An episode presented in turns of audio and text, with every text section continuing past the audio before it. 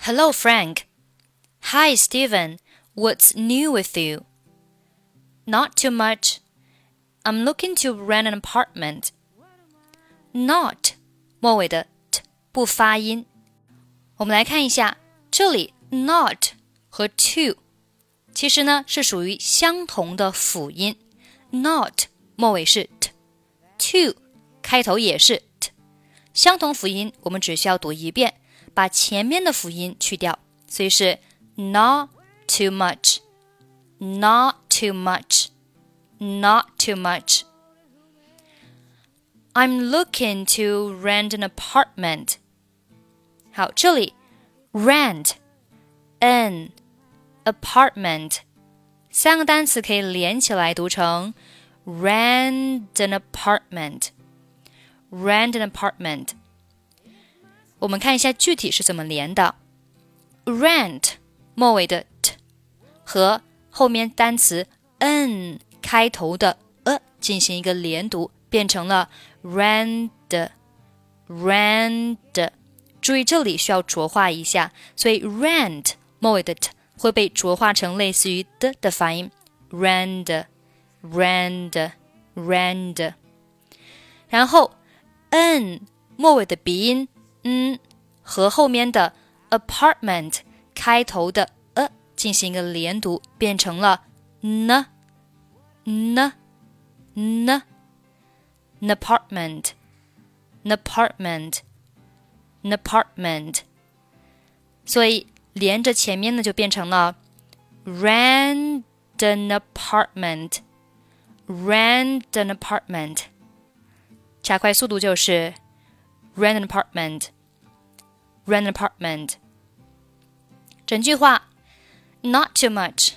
I'm looking to rent an apartment. Why? I dislike my roommate.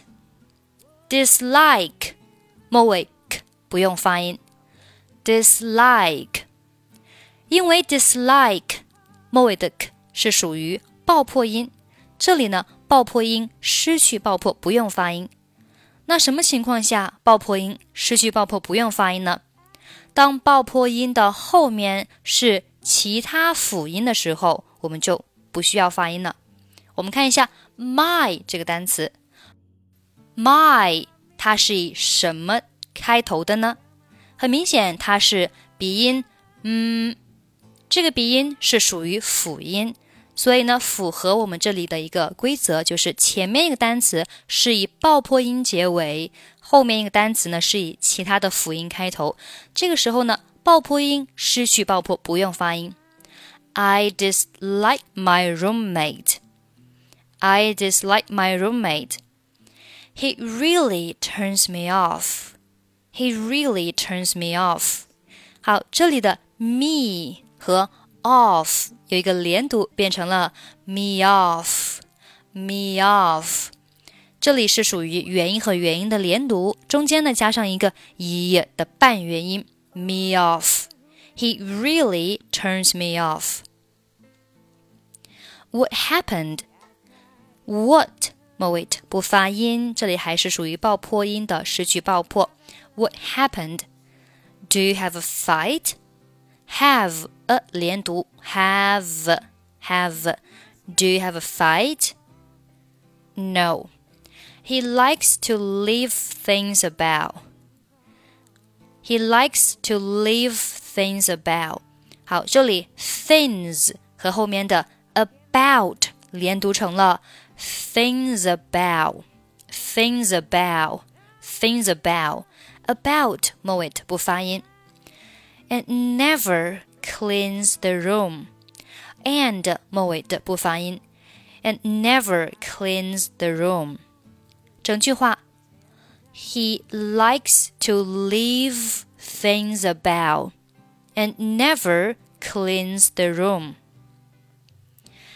I hate that either. Hate 末尾 that 末尾不发音。I hate that either. Did you tell him your feelings? Did you 连读 Did you? Did you? Did you? Did you tell him your feelings?